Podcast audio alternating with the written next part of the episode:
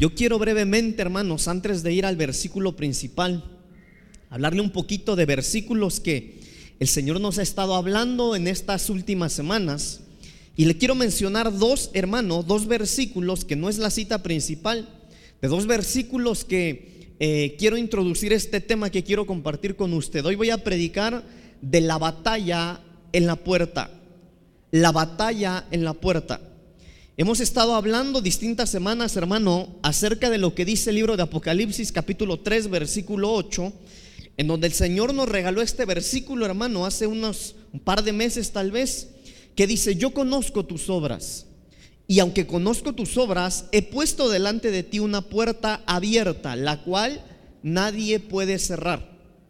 Porque aunque tienes poca fuerza, has guardado mi palabra y no has negado mi nombre. Hemos estado meditando ya durante varias semanas acerca de este versículo, hermano, y el Señor nos ha venido hablando que a pesar de lo que nosotros somos, a pesar de nuestras obras, hermano, de que no somos lo que quisiéramos ser, que no amamos al Señor como quisiéramos amarlo, que a pesar, hermano, de nosotros, el Señor por sí mismo ha abierto una puerta, según el libro de Apocalipsis, una puerta la cual dice aquí está abierta y que nadie puede cerrar que nadie puede cerrar. Porque aunque tienes poca fuerza, dice la palabra del Señor, has guardado mi palabra y no has negado mi nombre.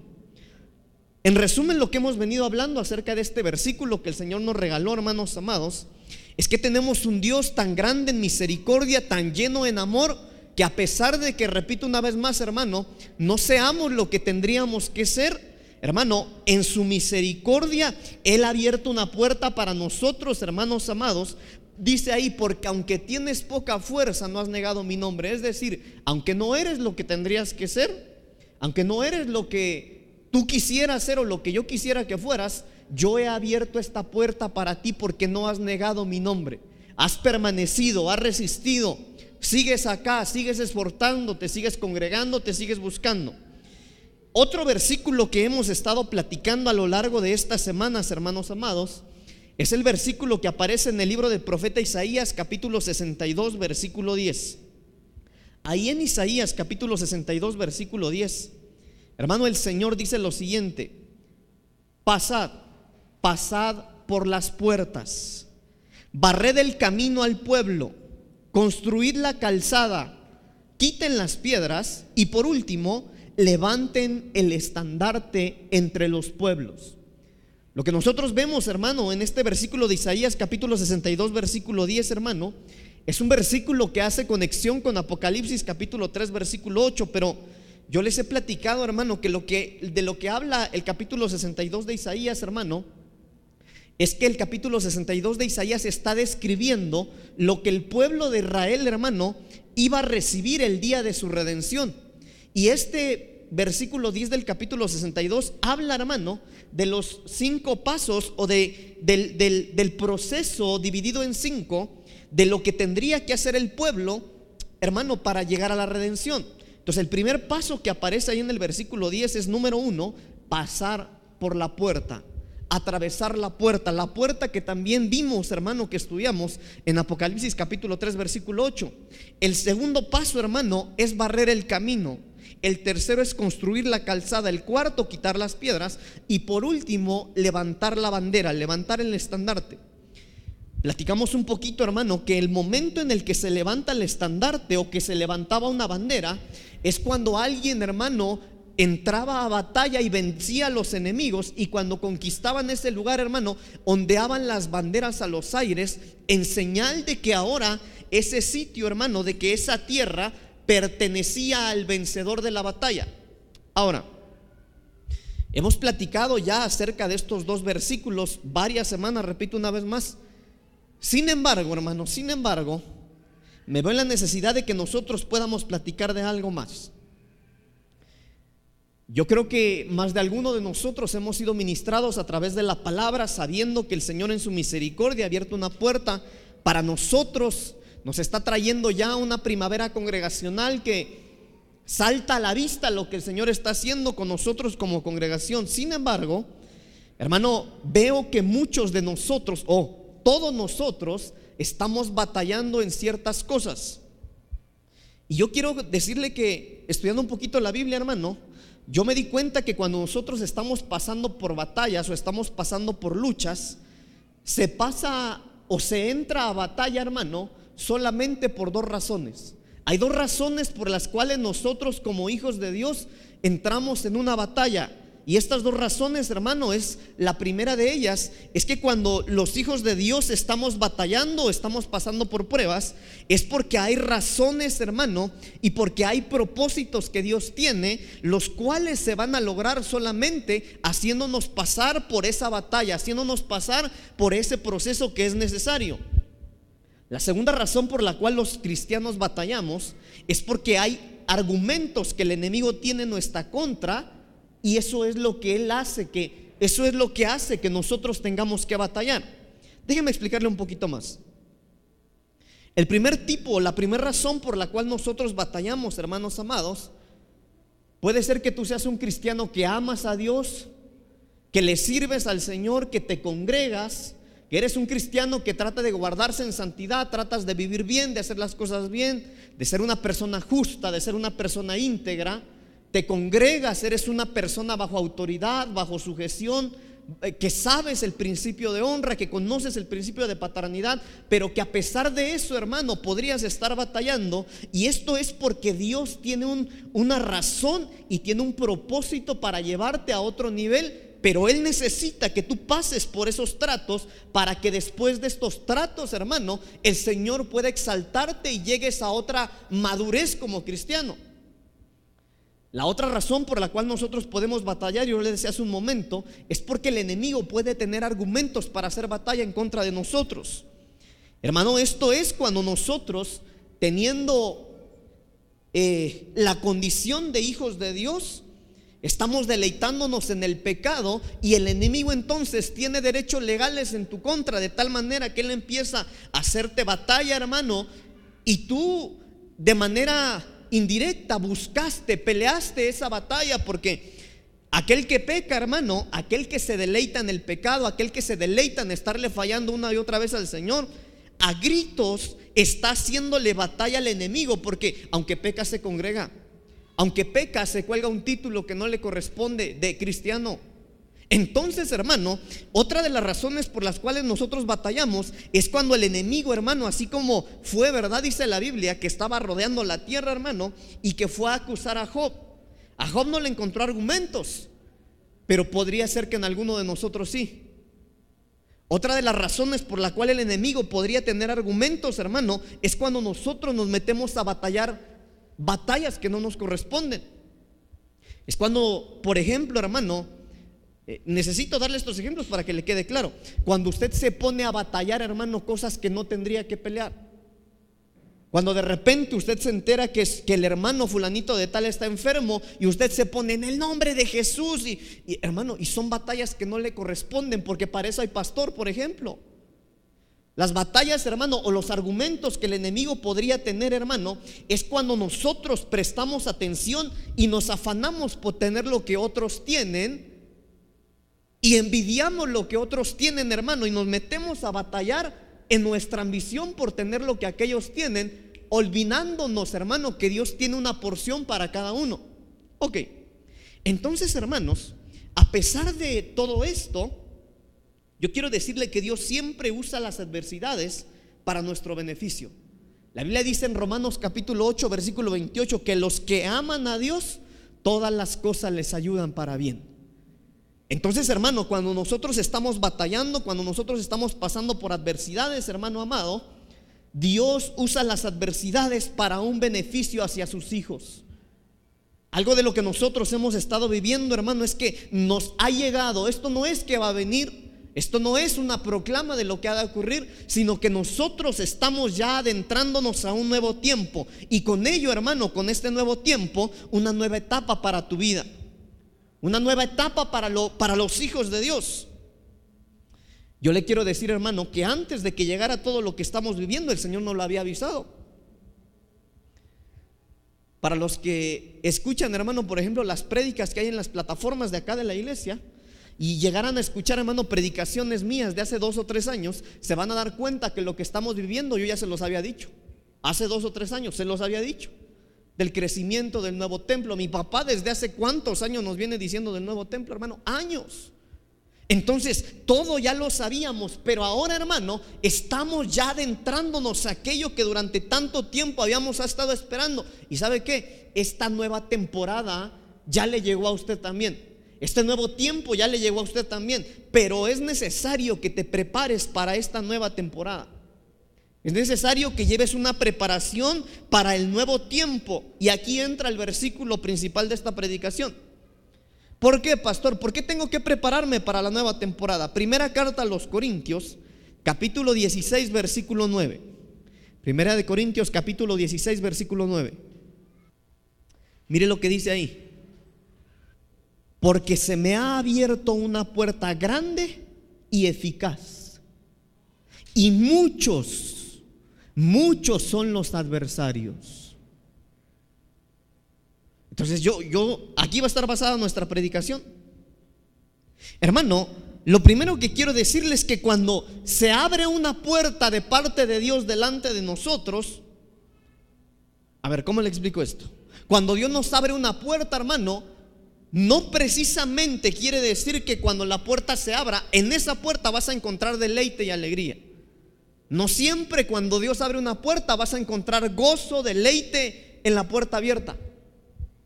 Sino que es necesario que cuando la puerta se abra, busques hasta encontrar dentro de ti la alegría y el gozo que a pesar de que hay enemigos para alcanzar la puerta, Dios te la está abriendo. Dios te está dando una nueva temporada. Dios, hermano, a Él le plació que a pesar de tus luchas, de tus batallas, Dios está abriéndote un nuevo tiempo para que tú puedas entrar. Entonces, lo primero que yo quiero que nosotros entendamos, hermano, es que cuando hay una puerta abierta, no es que tal vez vas a encontrar, o mire pues, cuando empezamos a hablar del nuevo tiempo, hermano, muchos de ustedes pensaron, ay, gracias Señor, porque ya voy a empezar a ser alegre, voy a empezar a ser feliz. No es así. Sino que usted tiene que comprender, hermano, que a pesar de que hay muchas pruebas, de que hay muchas luchas, usted tiene que hallar el deleite dentro de usted. La alegría, el gozo, la fortaleza. Hermano, la alegría de saber que a pesar de que has estado pasando momentos difíciles, de dificultad, de angustia, de tristeza, de soledad, de dolor, de frustración. Hermano, al Señor le ha placido abrirte un nuevo tiempo, abrirte una puerta. No sé si me estoy dando a entender. Entonces, la puerta no, en la puerta no está el deleite ni la alegría, sino que tienes que escudriñar tu corazón para encontrarlo y entonces encaminarte a la puerta, hermano, pero con una actitud que encontraste dentro de ti y esa actitud tiene que ser una actitud de gratitud. Hermanos, yo soy un hombre bajo autoridad. Y por eso es que lo que yo les empecé a predicar desde hace tres años, que mi papá nos ungió para pastorear, hermano, lo que yo les he dicho se ha venido cumpliendo. Porque mis palabras no son palabras al aire. Yo sé, yo sé quién me envió. Yo sé quién me escogió. Yo sé quién ungió. El problema de esto es, hermano, que también he hablado de que el Señor ha abierto una puerta y muchos de ustedes, hermano, esto les ha dado igual. Porque esperan hallar deleite en la puerta abierta cuando el deleite está o tendría que estar dentro de nosotros. Porque a pesar de lo que somos, según Apocalipsis capítulo 3, yo conozco tus obras. Y aunque las conozco, yo he decidido abrirte una puerta. El problema es que eso a algunos de nosotros no nos causa nada. Sí, soy un pecador, no soy un buen cristiano, no amo a Dios como tendría que amarlo, le falla cada rato. Y a pesar de eso, el Señor te dice, conozco tus obras y te he abierto una puerta. ¿Y tú qué haces? Nos quedamos así. Entonces, hermano, nosotros debemos comprender, hermano, que si nosotros, mire pues, me voy a adentrar. Lo que está haciendo el Señor, hermano, cuando Él abre una puerta, lo que el Señor está tratando de que nosotros comprendamos, hermano, o es lo que yo quiero intentar hacer ahora, es que usted pueda comprender, hermano, que cuando el Señor, una vez que Él conoce nuestras obras, que cuando el Señor abre una puerta, hermano, lo que el Señor está tratando de darte a entender es lo siguiente, hay una nueva etapa que yo tengo para ti. Y la puerta que yo te estoy abriendo es porque quiero decirte que la, que la temporada que pasaste ya terminó que lo que yo quería hacer contigo ahí atrás ya pasó, que lo que yo tenía que corregir contigo ya lo corregí. Y te tuve que disciplinar, te tuve que liberar, te tuve que sanar, te tuve que trabajar, te tuvo que doler tal vez, pero eso ya terminó. Y si nosotros no lo comprendemos, hermano, o no lo creemos, solo nos vamos a quedar ahí. ¿Qué es lo que ocurre cuando hay una nueva puerta? ¿Qué es lo que ocurre cuando Dios nos abre una nueva temporada? Cuando Dios abre una nueva puerta, hermano, vienen nuevas cosas, vienen nuevas experiencias, viene una nueva revelación. Oiga esto, vienen nuevas fuerzas.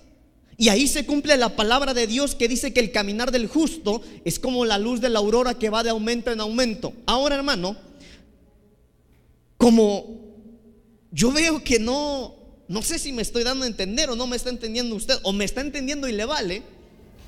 Yo quiero decirle, hermano, que nosotros debemos de ver las cosas con la óptica de Dios. Cuando nosotros somos cristianos, ¿cuántos son cristianos aquí?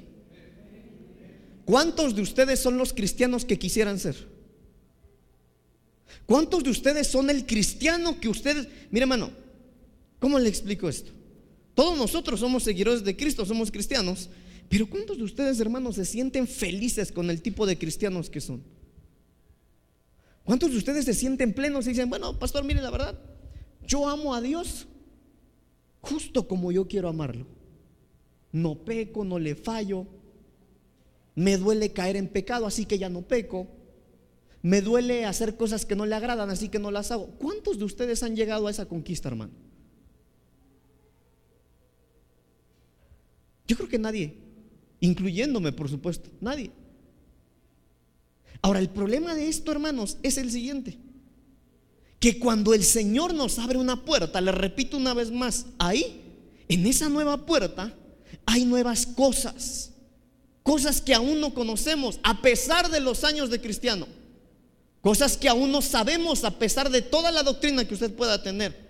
Experiencias que no hemos vivido. Revelaciones que no nos han sido dadas fuerzas que necesitamos y que no tuvimos antes. El problema es, hermano, que necesitamos corregir la óptica de cómo vemos a veces las, las, hermano, las batallas, las pruebas que estamos viendo. Entonces, hermano, lo primero que, que quiero que nosotros veamos es que la primera óptica es aquel que tiene la capacidad de ver las cosas como Dios las ve. El que tiene la capacidad de ver las cosas como Dios las ve, hermano, sabe que Dios prometió que Él estaría con nosotros todos los días de nuestra vida. Todos. No hay un día que tú puedas vivir sin que Dios esté contigo. Eso lo dice la palabra del Señor. Aún los días, hermano, que pueden parecer malos, han sido constituidos por el mismo Dios bueno que tenemos nosotros. No hay un día en el que Dios no te acompañe, no hay un día en el que Dios no te tome de la mano, no hay un día que tenga una situación tan mala como para que Dios sea parte de ti, no lo hay, no existe. Eso es poder ver con la óptica de Dios. Pero por otro lado, hay gente, hermano, que ve con la óptica del lado de las tinieblas. Y son todos aquellos que hermano, ya ven una derrota antes de empezar a batallar. No sé cómo voy a salir de esto. Hay cristianos, hermano, que se saben versículos de memoria, que se jactan de ser doctos en la palabra. Yo conozco gente, hermano, que sabe profundidades de la Biblia, pero ¿sabe qué? No pueden batallar con un dominio propio. No pueden batallar con un pecado básico. Predican de una manera impresionante, hermanos, sacan aplausos en el púlpito, sí, pero no pueden tener un matrimonio estable. Y mire que le estoy dando este ejemplo porque ninguno de ustedes es pastor, por ejemplo. Hermano, pero nosotros debemos de dejar de ver con la óptica de Satanás. Y que cuando vemos, hermano, una batalla, que cuando vemos la dificultad, podamos ver con la óptica de Dios y saber, hermano, que si Dios está con nosotros, ¿quién contra nosotros? Que por muy difícil que sea la situación que estemos atravesando, que aunque haya necesidad, que aunque haya angustia, soledad, que aunque todos te den la espalda, hermano, la palabra del Señor dice que aunque padre y madre te dejaran, con todo Jehová te recogerá. Por otro lado está la óptica humana. La óptica humana, hermano, es ver todo con los ojos. Mire, dejarse convencer por lo que nuestros ojos ven. Dejarse convencer por lo que nuestra, nuestro intelecto humano comprende. Uno de los problemas de ver con la óptica humana, hermano, es querer razonar todo. Bueno, es que sí, el pastor dice que la puerta ya se abrió, yo tengo este problema y sé que Dios tiene el poder, pero ¿cómo lo va a hacer? Hermano, eso no es problema tuyo, eso es problema del Señor. Tu responsabilidad es creer. Tu responsabilidad es ver con la óptica del Señor, de decirle, Señor, la verdad que no entiendo el cómo, pero si tú lo dices, yo lo voy a creer. El viernes, hermano, yo los convoqué a todos ustedes. No sé cuántos se conectaron en realidad. Espero que hayan estado ahí, ¿verdad? Porque como soy su pastor, espero que oigan la voz de su pastor. Pero yo les daba, hermano, este tema de doctrina desde una perspectiva familiar y yo les decía, hermanos, nosotros en este nuevo tiempo debemos animarnos para que como familia, hermano, estemos sirviéndole al Señor. Que no solo sirvan los hijos o los padres o el papá o la mamá no, no, no, sino que todos, hermano, yo les daba esta frase, familias fuertes hacen una iglesia fuerte. Que nadie se quede atrás, que nadie se quede abajo, que nadie deje el privilegio de servirle al Señor. Hermano, que si alguien de la familia se está desanimando, mire, todos rodeémoslo. Busquemos la manera de animarlo, de levantarlo, hermano. Dejemos de ver con los ojos, dejemos de confiar en lo que nuestros ojos ven. Dejemos de ponerle más fe en nuestro razonamiento, hermano, que tener fe. Hermano, Dios no falla. Tenemos un Dios que es infalible. Tenemos un Dios que nunca va a fallar a su palabra. Tenemos un Dios que es real y que es bueno. Y si hay una puerta, hermano, que Él nos ha abierto, estoy seguro que vienen nuevos tiempos para cada uno de nosotros. Que hay experiencias, hermano, que tú no has vivido, que el Señor quiere que vivas. Que hay dimensiones espirituales, hermano, que tal vez has escuchado, que alguien ha, ha, escuchado ángeles, que vio cosas, que sintió algo, hermano. Y esas nuevas atmósferas son atmósferas de un nuevo tiempo que Dios nos está poniendo delante. Hermano, perdone, yo no quiero que usted vea la gloria de Dios. Escúcheme bien, yo no quiero que usted sea de la gente que se quede viendo la gloria de Dios. Nosotros somos una iglesia que provoca la gloria en nuestra comunidad. Nosotros no podemos ser, hermano, como el típico cristiano que le encanta aplaudir y sentir bonito cuando ven la gloria de Dios obrar. No, no, no. Nosotros somos mucho más que eso. Nosotros somos cristianos, hermano, que cuando levanten las manos la gloria de Dios tiene que descender. Esa es la identidad de esta casa. Que cuando usted vea a un enfermo y ponga sus manos, ellos van a sanar. Cuando usted se encuentre con un cautivo y usted ponga sus manos, ellos se van a liberar. Usted no nació para ser un espectador de la gloria de Dios. No, Dios te escogió para portar su gloria. Pero pongámosle la lupa a este versículo. Primera de Corintios 16, 9. Porque se me ha abierto una puerta grande y eficaz. Y muchos son los adversarios entonces, hermanos, hablemos un poquito de este versículo. Es necesario que nosotros, hermanos, nos preparemos porque, hermano, la Biblia dice que en cada puerta hay adversarios. Lo lindo sería o lo fácil sería que cuando el Señor abre una puerta te dijera, bienvenido y pasa, pero no es así. No es así. Esta palabra adversarios es una palabra compuesta es una palabra griega que es la palabra antidicos. Déjeme explicarle rápidamente esta palabra. Esta palabra, hermanos, está dividida en dos. Y esta palabra compuesta, la primera parte es anti, significa, escuche bien, significa, eh, significa estar en contra. Y la última parte de esta palabra, que es dico, significa justicia. Es decir, hermano, que la palabra adversario significa aquel que se opone a la rectitud, aquel que se opone a lo que es bueno, a lo que es justo y a lo que es equitativo. Entonces, hermanos, lo que quiere decir la palabra del Señor es que cuando hay una puerta abierta, también ahí, hermano, hay un enemigo, hay un gigante, hermano amado, que está puesto para, para hermano, hablar en tu contra para acusar, hermano, y hacer, hacerte culpable, para que te sientas culpable, para levantar una voz a los aires, hermano, y para decir una y otra vez que tú no mereces ser justificado por el Señor. Entonces, hermano, lo que nosotros encontramos aquí, mire, imagínese la escena. Imagínese la escena. Como todos me ven a mí, creo yo. Usted soy yo en este momento, ¿sale? Aquí está usted. El Señor nos ha venido hablando, Isaías capítulo 62, Apocalipsis capítulo 3, yo conozco tus obras. Hermano, si alguien nos conoce, ese es el Señor. Al pastor le puedes mentir, a tu esposa, a tus les puedes mentir, a Dios no. Y el Señor dice, aunque conozco tus obras, yo he puesto delante de ti una puerta, la cual ha sido abierta y nadie puede cerrar. Ahí está la puerta que el Señor abrió. Y el Señor te está abriendo una puerta por lo que lo que él quería hacer contigo atrás ya lo hizo. Lo que Dios quería hacer contigo ya lo terminó. Por eso es que Él te está abriendo una nueva puerta, porque Él te quiere llevar a una nueva dimensión, a nuevas experiencias, hermano, a cosas que aún no conoces. Pero escuche esto. Según lo que estamos leyendo, la Biblia también dice, pero en esa puerta hay adversarios. En esa puerta que ha sido abierta para ti, hay adversarios contra los que tienes que luchar. Y esa palabra adversario, hermano, es la que le acabo de, explicar. ¿Por qué es esto? Hermano, porque para Satanás nuestros pecados van a seguir siempre vigentes. Satanás una y otra vez va a tratar de recordarte y te va a decir, bueno, es que tú no eres justo, es que no eres digno, ¿Cómo es posible que vengas delante del Señor si eres un hipócrita, si acabas de pecar? Para Satanás, hermano amado, nuestros pecados siempre van a seguir vigentes.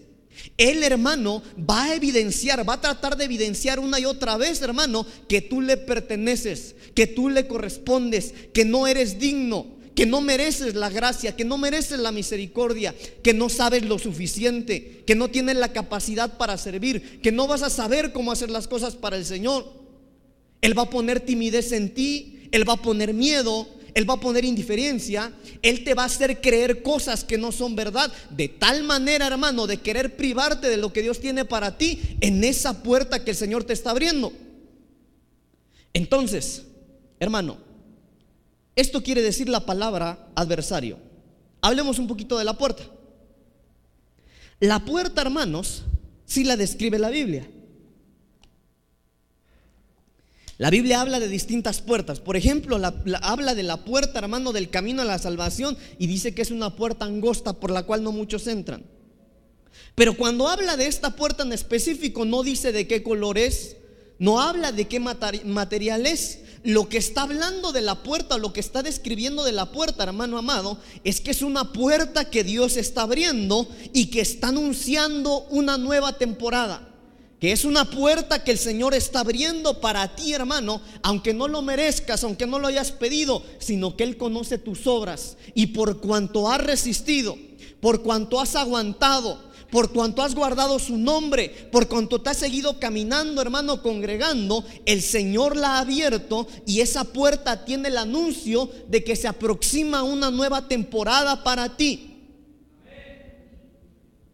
Pero también anuncia que esa puerta tiene un adversario. Ahora, le quiero explicar algo. Para de donde estamos, hermano, para llegar a la puerta, cuando nosotros, hermano, empezamos a platicar de todo esto, de que el Señor nos había abierto una puerta para un nuevo tiempo, creo que yo cometí el error de decirle, hermano, eh, bueno, no lo voy a decir eso.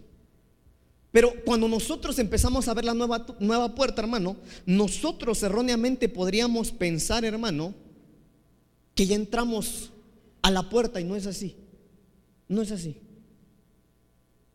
Porque cuando alguien cruza la puerta, hermano, su vida cambia de una manera impresionante.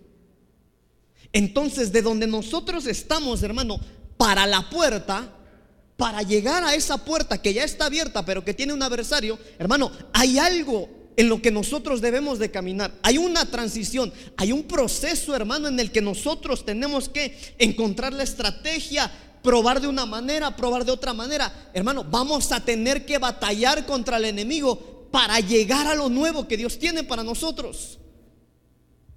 Este proceso de transición, hermanos, yo quiero decirle que no es una nueva temporada. Erróneamente nosotros podríamos pensar, hermano, que como la puerta ya fue abierta, ahora ya estoy en una nueva temporada, pero no es así. La nueva temporada va a empezar cuando tú hayas cruzado la puerta. La nueva temporada va a empezar, hermano, cuando hayas cruzado, atravesado, hermano, la puerta que el Señor te abrió. Entonces, hermano, lo que estamos viviendo nosotros, hermano, es un tiempo de una temporada a otra. Este tiempo, todo este tiempo que nosotros estamos viviendo, ha sido un tiempo de transición. Hermano, este tiempo de transición, hermanos amados, es el tiempo que, que necesitamos vivir de la puerta de donde salimos a la puerta donde queremos entrar. Ahora, hermano, yo quiero decirle algo. Estamos viviendo un tiempo, hermano, de una puerta que se está cerrando. A ver, hermano, yo no sé, le pido al Señor que me ayude para explicarle esto. Pero si el Señor nos conoce, hermano, yo no sé cuánto tiempo lleva usted como cristiano, donde, no sé cuál es su historia. Pero si el Señor, hermano, si a Él le plació abrirnos una puerta adelante, es porque Él sabe que la puerta que estaba abierta está pronto a ser cerrada. Que ya no hay nada que tú puedas aprender aquí atrás. Que ya no hay nada que necesites de tu pasado. Que todo lo que necesitabas ya lo aprendiste que los tratos que necesitabas ya Dios los vivió contigo y ahora Él está abriéndote una puerta adelante. Entonces, hermano, yo quiero decirte algo hoy de parte de Dios. Si en el pasado te ha tocado llorar mucho, si en la puerta que se está cerrando te tocó sufrir, te tocó padecer, te tocó caminar solo, te tocó ser dolido, te tocó ser lastimado, hermano, yo vengo a decirte de parte de Dios que ya se terminó esa temporada que la temporada de parte de Dios ahora, hermanos, según la palabra del Señor, es que dice que hay un tiempo para todo, que hay un tiempo para llorar, pero que ahora viene un tiempo para reír, que hubo un tiempo para sembrar, pero que ahora es un tiempo para cosechar, que viene un tiempo de gozo, de deleite, de alegría, de abundancia, de provisión, que aquello que no se había dado, hermano, este es el tiempo en el que las cosas Dios va a hacer que se empiecen a dar.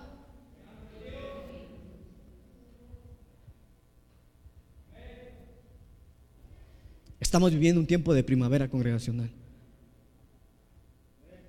Pero si usted no tiene la actitud correcta, la actitud correcta, aunque le corresponda, hermano, no va a ser parte de eso.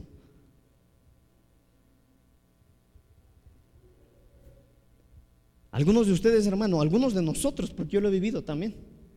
El Señor ha tenido que usar, hermano, situaciones que nos han venido a doler, a lastimar. ¿Sabe para qué? Para volver a avivarnos para volver a despertarnos, hermano, para que nos incomode, hermano, y como nunca antes busquemos al Señor. Yo le pido al Señor que a partir de hoy, hermano, que a partir de hoy Él empiece a hacer cosas, que empiece a permitir cosas. Si usted hoy en la noche, hermano, tiene que sentir que alguien le jala los pies de madrugada, que se los jalen si es que así va a tener que orar otra vez.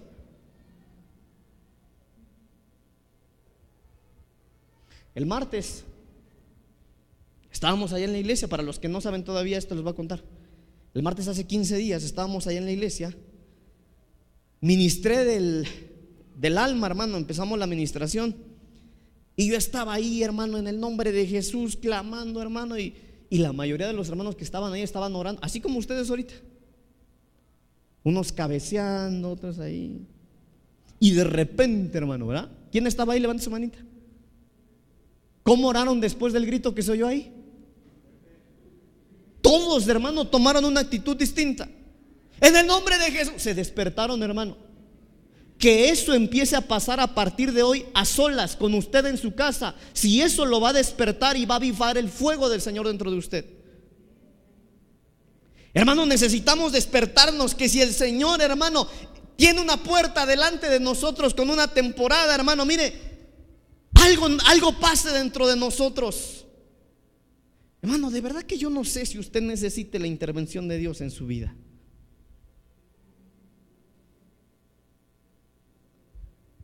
Hermano, la transición no es una nueva temporada. Usted no ha entrado ahí. Aún no hemos entrado a lo que Dios tiene para nosotros. Hermano, quiero decirle esto brevemente. Esta palabra transición, hermano, estúdielo. La transición es un lapso de tiempo entre dos temporadas. Eso significa transición. Un lapso de tiempo entre dos temporadas. Oiga esto.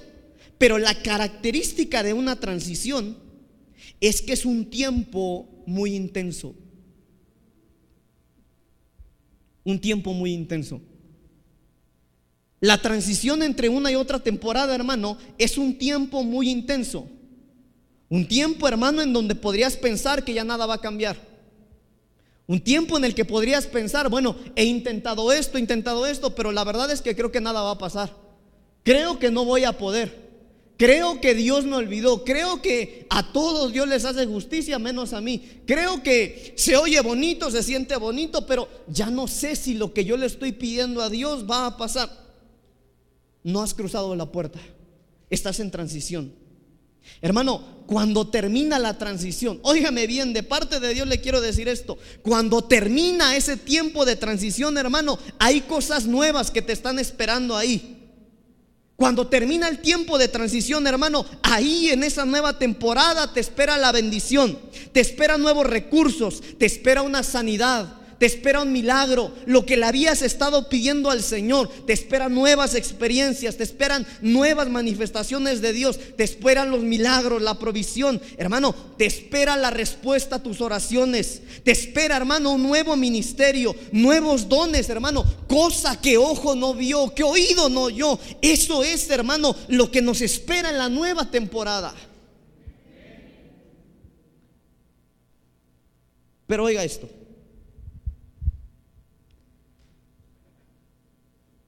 Hay un enemigo en la puerta. Y no podemos, hermano, estar dormidos. No podemos pretender conquistar la nueva puerta, hermano, perdóneme, con una actitud apática, con un cristianismo, hermano, que, que cuando me va mal no voy a la iglesia, solo si me va bien voy. O cuando necesito voy a la iglesia y cuando ya no necesito no voy.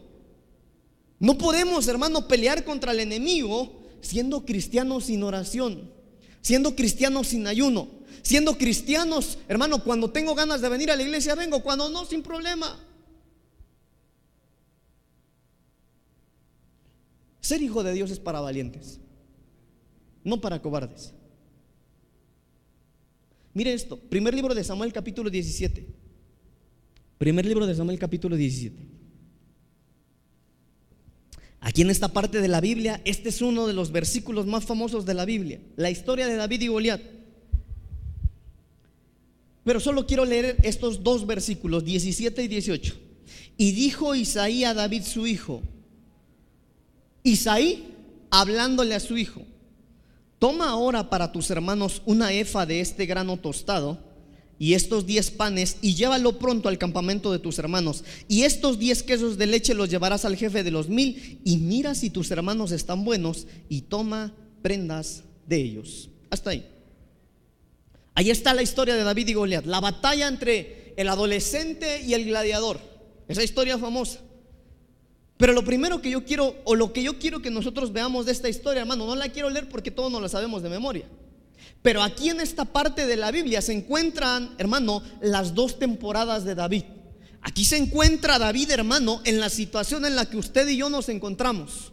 En un pasado, pero también David tiene al frente, hermano, una puerta que Dios le está abriendo de una nueva temporada. Hermano, la temporada donde David venía saliendo era la temporada como pastor de ovejas. Seguramente, hermano, la Biblia describe que como pastor de ovejas, la temporada de David no había sido tan mala, había sido buena. La Biblia narra, hermano, que en la temporada de pastor de ovejas de David, hermano, él tuvo buenos tiempos, tuvo experiencias a solas con Dios en el campo, tuvo batallas, hermano, con el oso y el león, que tuvo buenas experiencias. Pero ¿sabe qué? La temporada pasada de David, hermano, es que fue alguien en el anonimato fue alguien que estaba escondido. Fue alguien escondido por su propio padre de tal manera que cuando a la casa de Isaí le llega la, hermano, la oportunidad de su vida, oiga esto, hermano. Cuando Dios escoge a David, eso no era la oportunidad para David, era la oportunidad para toda la casa de Isaí. ¿Qué sentiría usted, hermano, que de repente un rey le llame y le diga, ¿sabes qué? Ahí entre tus hijos va a ser el próximo rey de España, ¿verdad? ¿Cómo le cambiaría la vida a usted? No solo a su hijo, sino a los suyos. Era la oportunidad para la casa de Isaí. Sin embargo, hermano, Isaí toma la decisión de llamar a sus, a sus hijos, pero esconde a David. La temporada pasada de David, hermano, era una etapa, era una temporada, hermano, de estar en el anonimato. Nadie lo conocía. A nadie le importaba que David estaba en la ciudad o estaba en el campo. David, hermano, tal vez oliendo mal, David tal vez. ¿Y quién es ese que viene allá? Dicen que es el hijo de Isaí. De tal manera, hermano, que cuando aún el rey pregunta y lo ve, hermano, como victorioso, pregunta, bueno, ¿y ese de quién es hijo? Era un anónimo. Pero en algún momento de la vida, hermano amado, a David se le presenta delante de él una puerta la puerta que Dios abre, hermano, para sacarlo del anonimato, para sacarlo de donde nadie lo conocía y hacerlo el más conocido. Hacerlo, hermano, ponerlo en un lugar de honor, sacarlo, hermano, de la majada, sacarlo de oler mal, sacarlo de estar mal vestido para ponerle vestidura real. Hermano, el Señor presentándole una nueva temporada. De tal manera, hermanos amados, Usted conoce la historia. La Biblia dice que Dios le habla al profeta Samuel y le dice, Samuel, me he preparado un nombre. Así lo dice la Biblia, literal. Me he preparado un nombre para que me sirva como rey. Ahora, hermano, me llama la atención que cuando el profeta Samuel va, hermano, era un profeta de Dios, va y ve a los hijos de Isaí y dice, no, hombre, este está el tote, este está bueno para ser rey. Y lo va a ungir y le dice, no es ese. Y se equivoca por primera vez. Ah, bueno, Señor, si no es ese, va a ser el otro. Tampoco. Entonces el otro, tampoco. El tercero, el cuarto, no es. El séptimo, que no es. El profeta de Dios equivocándose. ¿Sabe por qué? Hermano, porque no es si tienes parecido o no. No es si tienes madera para ser siervo de Dios o no. No es el cómo te veas. No es por lo que sabes. No es por tu trayectoria ministerial, no es si seas digno o no, es porque al Señor le ha placido abrirte una puerta, darte una nueva temporada, que vivas nuevas experiencias, que te adentres a lo profundo de Dios, darte libertad, darte un nuevo comienzo. Hermano, que te levantes, que lo pruebes como nunca lo has probado. Aunque no seas digno, aunque seas un anónimo. En medio de estas dos temporadas de David había un gigante. En medio de las dos temporadas de David, hermano amado, había un Goliat delante de la puerta de David. De tal manera, hermano, repito una vez más, que cuando nosotros vemos adversidades, que cuando vemos problemas, hermano, o dificultades, tenemos que empezar a ver con la óptica de Dios. Tenemos que empezar a ver, hermano, como Dios ve. Hermano, ¿Cuántos de ustedes quieren ver la puerta que Dios les ha abierto? Levante su manita. Le quiero decir algo. Esa puerta la anuncia un gigante. Esa puerta la cual tú quieres ver, hermano, la anuncia un adversario. Esa puerta que quieres ver que Dios te abrió, la anuncia, hermano, una batalla. Esa puerta, hermano, que quieres ver que el Señor te está presentando, te la va a anunciar, hermano, el dolor, la angustia, la frustración, la desesperación, la soledad, el dolor. Ese gigante lo único que te está diciendo es, hay una puerta que el Señor te ha abierto, hay una conquista que tienes que hacer. Hermano, ahora entiendes por qué tantas luchas. Ahora entiendes por qué tantas batallas. Ahora entiendes por qué más que oras, por qué más que te congregas, que buscas al Señor, por más que te levantas, te caes. Por más que intentas buscar, seguir al Señor, santificarte, no puedo, pastor. Me caigo una y otra vez. Claro, es que te están anunciando que hay una victoria. Es que te están anunciando que hay una puerta que el Señor te está abriendo. Te están anunciando que el Señor algo nuevo quiere hacer contigo. Que cosa que ojo no vio, que oído no oyó. Hermano, que aquello que los profetas esperaban es para nuestros tiempos. Y mire, hermano, yo lloro porque sé que es lo que se viene para nosotros. Hermano, días llenos de gloria. Donde la gente enferma, hermano, sin buscar sanidad va a ser sana. donde el Señor te va a usar como no imaginaste que te iba a usar. Vamos a ver a nuestros niños profetizar. Hermano, vas a ver la abundancia, vas a ver que sin, sin, sin, innovar, hermano, sin probar nada, el Señor te va a empezar a dar lo que le pediste. El Señor te va a empezar a proveer. El Señor va a traer a tus hijos, a tu familia, aquello por lo que habías estado orando. El Señor va a convertir a tus padres. Hermano, el Señor te va a entregar a tus enemigos en tus manos. Aquellas cosas que no habías conquistado las vas a conquistar. Aquello por lo que tanto tiempo habías estado orando, ahora se va a dar. Ese es el tiempo de Dios. Lo único que te está avisando la batalla es que hay una puerta que el Señor te está abriendo. Por lo tanto, hermano, yo quiero decirte de parte de Dios, el adversario no te va a matar. El adversario no te va a destruir, solamente te está anunciando que algo nuevo de Dios se aproxima. Solamente te está anunciando las batallas, los problemas, el dolor, la soledad. Te está gritando que Dios tiene algo nuevo para ti. De parte del Señor.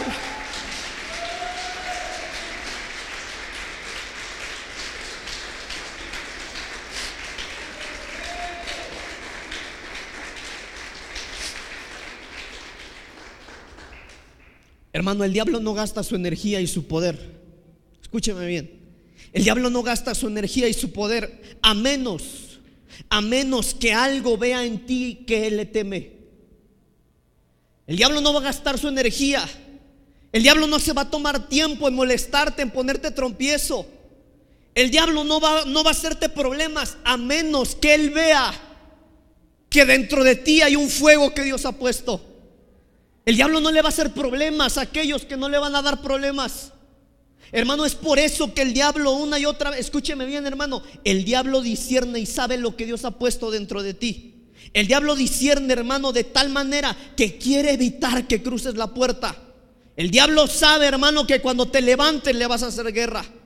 El diablo sabe, hermano, que tu matrimonio va a ser un problema, por eso el matrimonio está así. El diablo ha tocado tu salud porque él sabe, hermano, que cuando tú seas sano te vas a desgastar y vas a querer morirte por él. El diablo sabe, hermano, que cuando tus finanzas se arreglen, vas a aportar, vas a dar, vas a ayudar a los necesitados, vas a dar para la obra del Señor. Por eso tus finanzas están así.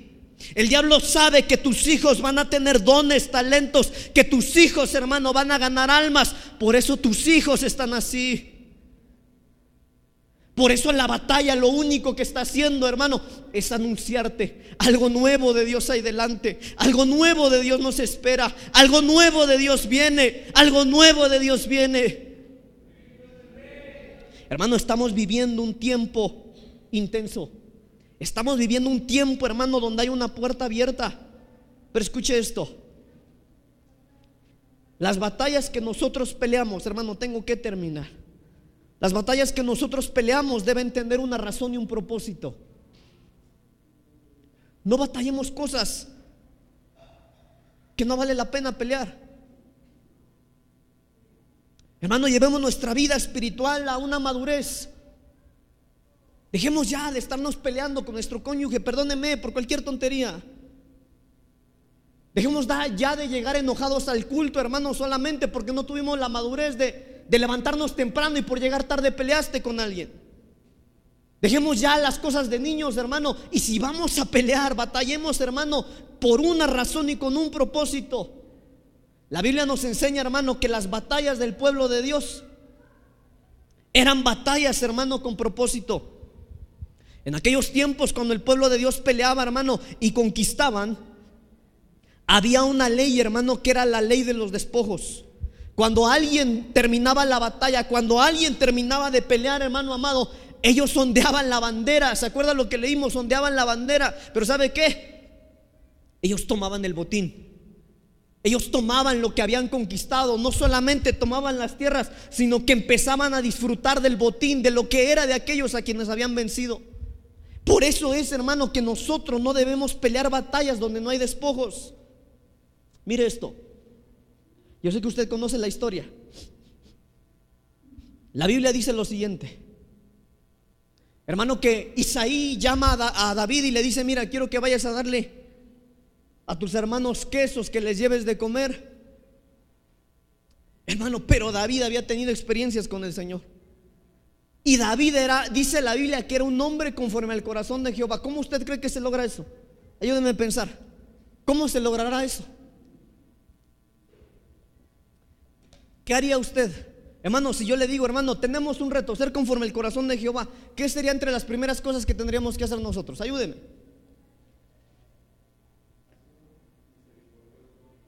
¿Qué más? La palabra. Más que todo eso que están diciendo que es bueno la palabra. ¿Cómo vamos a agradar el corazón de alguien a quien no conocemos? Mire hermano, nosotros podríamos ser buenos cristianos según la sociedad y ser pésimos según la Biblia. Por eso es que ser buena persona no precisamente quiere decir que eres buen cristiano. Pero la Biblia dice, hermano, que David, hermano, conocía la palabra. La Biblia dice, por ejemplo, hermano, que cuando David va con, David va con los quesos ahí, hermano, él se queda pasmado al ver lo que está ocurriendo, porque lo que está ocurriendo es que había más de 40 días de batalla y cuando él llega, hermano, sus hermanos y todo el ejército de Israel escondidos. Escondidos porque delante de él había un gigante. El pueblo estaba, hermano, sin poder caminar, sin poder avanzar durante 40 días, porque delante de ellos había un gigante. Y cuando llega David, hermano, David nunca le, le llamó gigante, nunca lo vio grande, sino que David dice, ¿y por qué dejan que ese filisteo esté hablando así del Señor? A ver, hermano, yo quiero que, que usted comprenda lo que el Señor ha puesto en mi corazón. Hermanos, imagínense la escena. Va David bien feliz ahí, hermano. No lo sé. Va llegando. Él esperaba, hermano, ver el humo de la batalla, escuchar el sonido de las lanzas, hermano. Él esperaba ver la acción y cuando llega, se da cuenta que el ejército de su Dios es un ejército atemorizado, llenos de miedo. No habían podido avanzar durante 40 años. Y cuando él llega, empieza a preguntar: ¿Qué es lo que ocurre? ¿Qué es lo que pasa? David, ¿acaso no ves que hay un gigante ahí? ¿Y quién es ese incircunciso para que los tenga así? Yo me imagino, hermano, a los, a los guerreros, ay, David, cállate, te va a escuchar. Entonces, hermano, David hace algo. Esto lo dice la Biblia. David se da cuenta, hermano, que se encuentra en el campo de batalla. Pero hace ratito yo les decía, hermano, hay que batallar solo donde hay botín. Entonces David empieza a preguntar, bueno muchachos, díganme algo, ¿qué es lo que le van a dar al que vence al gigante? Eso dice la Biblia, ¿cuánto lo han leído? ¿Qué es lo que le van a dar? Entonces, oigan estos jóvenes, alguien le dice, es que aquel que mate a Goliat, el rey le va a dar a su hija. El que mate a Goliat ya no va a pagar los impuestos. Entonces David se da cuenta que vale la pena hacer una batalla. Óigame bien, óigame bien. ¿Por qué David se atrevió, hermano? Humanamente, hermano, David no tenía ni una, ni una oportunidad para haber ganado la batalla. No la tenía. Goliat, hermano, era un gigante, literalmente era un gigante. Él no era humano, era descendiente de los gigantes. Desde pequeño Goliat había sido preparado para ser un gladiador, más que un soldado, era un gladiador. La Biblia dice que aún los soldados, hermano, del, ejército de Israel, hermano, estaban asustados por el tamaño de su escudo, por el tamaño de la lanza. Y David era un pastor de ovejas. Pero había algo que David sabía, hermano. Había algo que David sabía que el resto de los que estaban ahí no.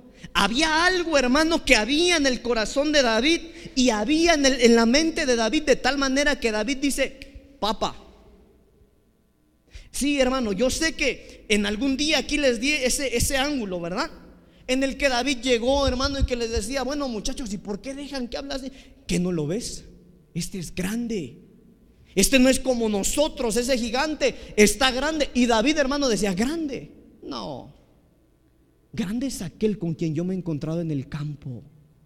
Grande es aquel a quien yo le danzo en medio del campo. Ese es grande. No, este es un enano.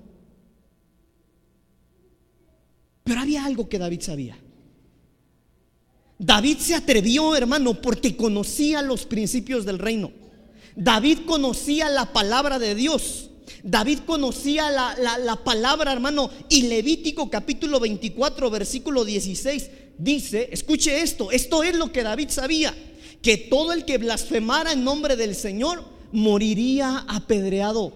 De tal manera que cuando David llega al campo de batalla, hermano, y escucha que el gigante está blasfemando en contra del Señor, dice, ese, ese, no importa el tamaño que tenga, él ya está sentenciado él va a morir a pedradas. De tal manera que cuando David, hermano, se atreve a meterse al campo de batalla, va y toma piedras. David sabía lo que iba a hacer. David sabía que ya había una sentencia en la cabeza de Goliat. David sabía, hermano, que bastaba con arrojar una piedra y que el gigante iba a morir. Hermano, perdóneme si, si, sueno mal con esto, pero, hermano, David no hizo nada extraordinario. Él no hizo nada extraordinario. Lo que pasa es que él conocía sus derechos. Lo que pasa es que David sabía lo que estaba haciendo. David sabía, hermano, que el gigante estaba blasfemando en contra del Señor y que la sentencia estaba sido dada. Que la sentencia es que él iba a morir a pedradas. De tal manera, hermano, perdóneme, que cualquiera de nosotros que hubiera arrojado una piedra iba a matar a Goliat. Porque la palabra era que aquel que blasfemara al Señor, hermano, iba a morir apedreado. Entonces, hermano, yo quiero decirte algo de parte del Señor. No te des por fracasado. No te des por derrotado. No te victimices. No te autoministres cosas negativas. Cree en la palabra. Cree en la puerta que Dios te está abriendo. Hermano, si el Señor dice, díganle al justo que le irá bien. Hermano, ahí tú tienes que decir, Señor, ese soy yo. Me va a ir bien. Me va a ir bien, Señor. No sé cómo, no lo entiendo, pero me va a ir bien. Hermano, yo quiero decirle algo. No es mentira lo que la gente dice de nosotros. ¿Qué hacen esos locos cada domingo encerrándose ahí? No es mentira cuando la gente piensa que estamos locos. Hermano, porque no es normal que estando en medio de la batalla usted venga el domingo a danzarle al Señor, a cantarle. No es normal, hermano, que en medio de cómo está tu matrimonio, tus finanzas, venga, levantes tus manos, alábele, llores en alegría al Señor, grites de júbilo, saltes, cantes. No es normal. Pero hay algo que ellos no entienden que estamos aquí porque confiamos en el Señor, que estamos aquí porque sabemos que Él no nos va a dejar, que nunca nos va a abandonar, que nunca nos va a fallar. Estamos aquí, hermano. Mire, hermano, si nosotros estamos aquí, yo quiero pensar esto, que si usted está aquí, hermano, es porque usted no quiere seguir viviendo como ha vivido. Si estamos aquí, hermano, no es para seguir viviendo un cristianismo sin poder de Dios. Si estamos aquí, hermano, no es para que el diablo nos siga molestando con la familia, con las finanzas. No, no, no. Si estamos aquí, hermano, es porque queremos ser mejores. Si estamos aquí es porque queremos la intervención de Dios en nuestro matrimonio, porque queremos la intervención de Dios en nosotros, en nuestra vida, en nuestras finanzas, con nuestros hijos, con los nuestros, en nuestro negocio. Pero hay que encaminarnos hay que encaminarnos a la puerta. Tengo que terminar. Salmos capítulo 110, versículo 1. Mira este versículo, hermano. Siéntate a mi diestra. Toma esta palabra de Dios para ti hoy, hermano. Hermano, tú no viniste aquí porque vienes a ver a tus amigos, al pastor. No, no, no. Aquí todos vinimos aquí porque queremos ver al Señor queremos que Él nos hable. Venimos esperando una palabra de Él. Mira esta palabra del Señor para ti. Siéntate a mi diestra. Siéntate a mi diestra hasta que yo ponga a tus enemigos por estrado de tus pies. Hermano, yo quiero que el Señor haga eso conmigo. ¿Sabe qué está diciendo este versículo? Siéntate a mi diestra.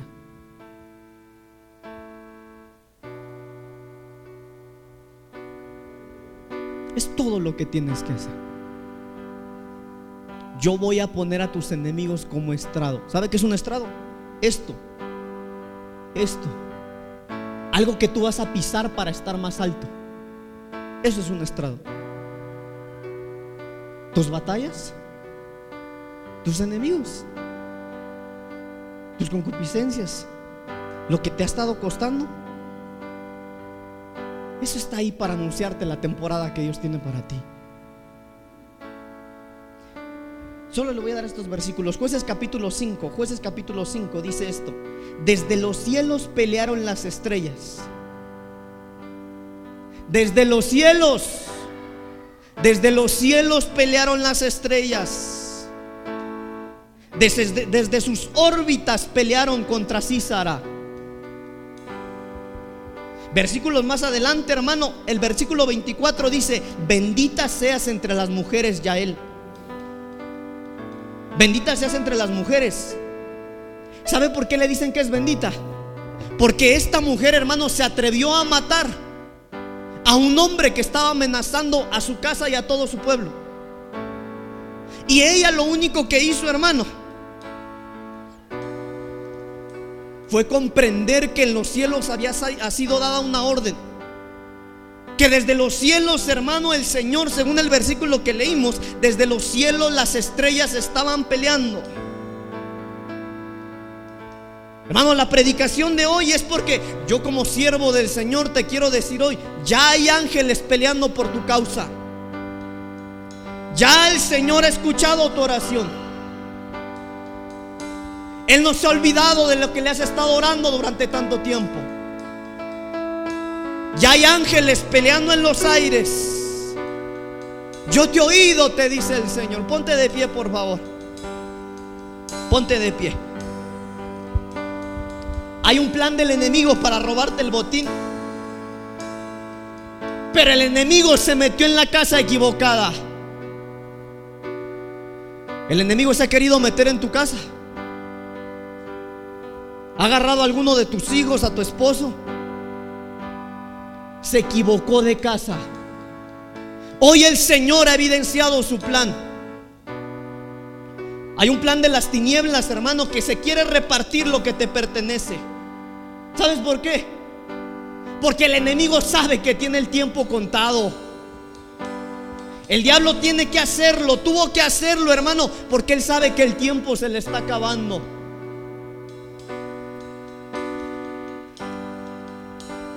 Si tu matrimonio está en ataque, es porque le teme que te unas con tu esposo en batalla. Si tu familia está en ataque, si él ha atacado el núcleo familiar, es porque el enemigo sabe. Él sabe que cuando te reúnas en la noche con tus hijos, los cielos se van a abrir.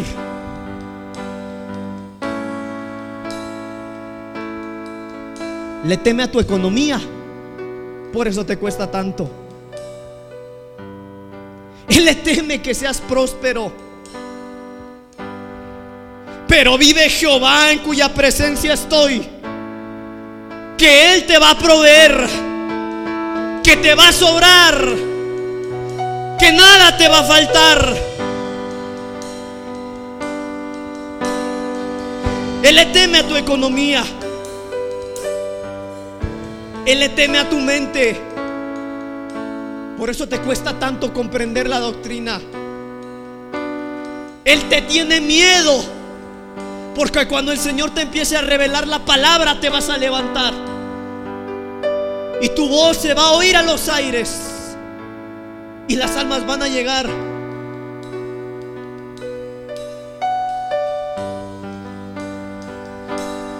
Él le teme a tu cónyuge. Sí, Él le teme a tu matrimonio. Aquí esperaré, Señor. Aquí esperaré, Señor. Él te teme a ti. Aquí, Él te tiene miedo. aquí, Tiene miedo que te aquí levantes. Tiene miedo que te metas una vez más con el Señor. Señor. Aquí, Tiene miedo que te acuerdes de tu primer amor. aquí, Tiene miedo que recuerdes tus sueños. Aquí Tiene miedo que recuerdes tus promesas. Señor. Tiene miedo que te acuerdes de los pactos Señor. que hiciste con Dios y que Él estaba escuchando. Él te tiene miedo. Él te tiene miedo. Sí, Él te tiene miedo. Porque sabe que la gloria que viene es mejor. Porque sabe que los tiempos que vienen son mejores. Aquí esperaré, Señor. Así que te quiero dar esta palabra de parte del Señor. Ensancha el sitio de tu tienda. Aquí. Uy, Aquí esperaré. Señor. Aquí esperaré, Señor. Aquí. Ensancha. Aquí. Este es un tiempo de ensanchamiento.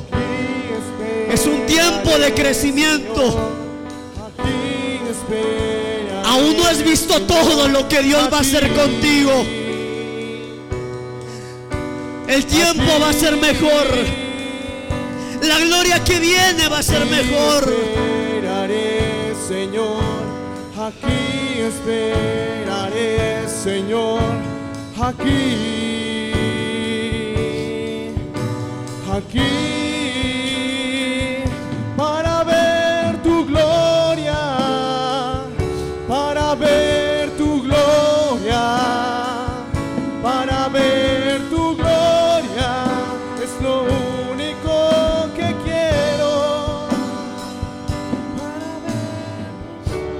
Decir algo más. Te quiero decir algo más. Escucha este versículo. Isaías 54:2 dice, ensancha el sitio de tu tienda. Ensanchar, hermano, es expandir. Es decir, no te limites. Ve más allá. Sí, sea ambicioso. Vuelve a soñar. Vuelve a soñar que el Señor va a creer en tus sueños. Intenta lo que has dejado de intentar. Si ahora te da miedo, inténtalo una y otra vez hasta que el miedo te tenga miedo a ti. Ensancha tu tienda. Ve más allá. Ensancha tu tienda y las cortinas de tus habitaciones. No seas escasa. Alarga tus cuerdas. Refuerza tus estacas. Hermano, la puerta que el Señor nos ha puesto delante es una puerta de bendición. Te va a ir bien. Te va a ir bien. No estás solo. No estás sola. Él va a pelear por ti. Él va a pelear por ti. Pero para ensancharte vas a encontrar enemigos. Enemigos a los que no puedes perdonar. Enemigos a los que debes enfrentarte. Enemigos que están en turno y que eres llamado a cambiar tu historia. Él te ha llamado ahora para que lo que quedó atrás se quede ahí y hoy en adelante seas alguien nuevo. Ya no puedes orar de la misma manera. Ya no puedes pensar de la misma manera. No puedes venir a alabar y adorar de la misma manera. No puedes hacer eso. Ensancha tu tienda. Compórtate como un valiente. Decídete a cambiar tu futuro y el de los tuyos.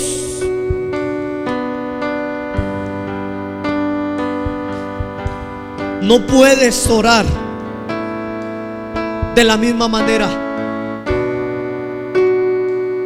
Así que cuando los hermanos empiecen a cantar, te voy a pedir que ores, pero que ores con una actitud distinta.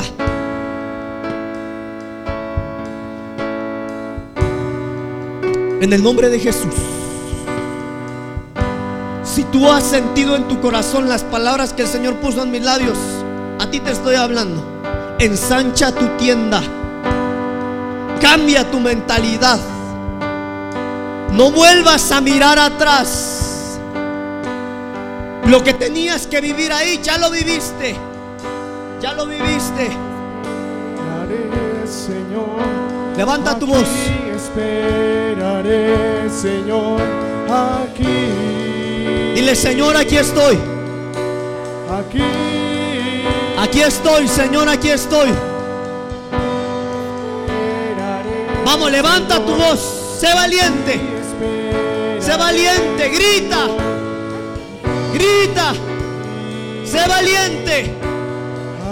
Sé valiente. Sé valiente. Pelea la batalla de la fe. Pelea. Pelea. Sé valiente. Levanta tu voz. Levanta tu voz. No tengas miedo. Levanta